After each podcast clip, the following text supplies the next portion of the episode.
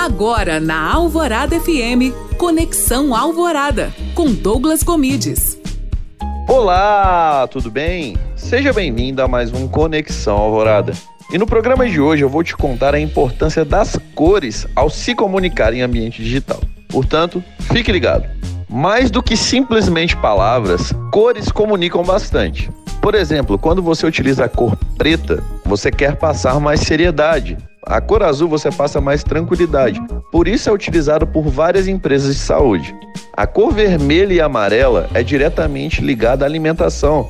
Vemos várias empresas com essas cores. Um grande exemplo é a gigante McDonald's. Portanto, mais que elementos, mais que textos, as cores comunicam bastante. Então, na hora de você criar um conteúdo para sua mídia social ou criar até mesmo um flyer para sua loja, tome cuidado com isso.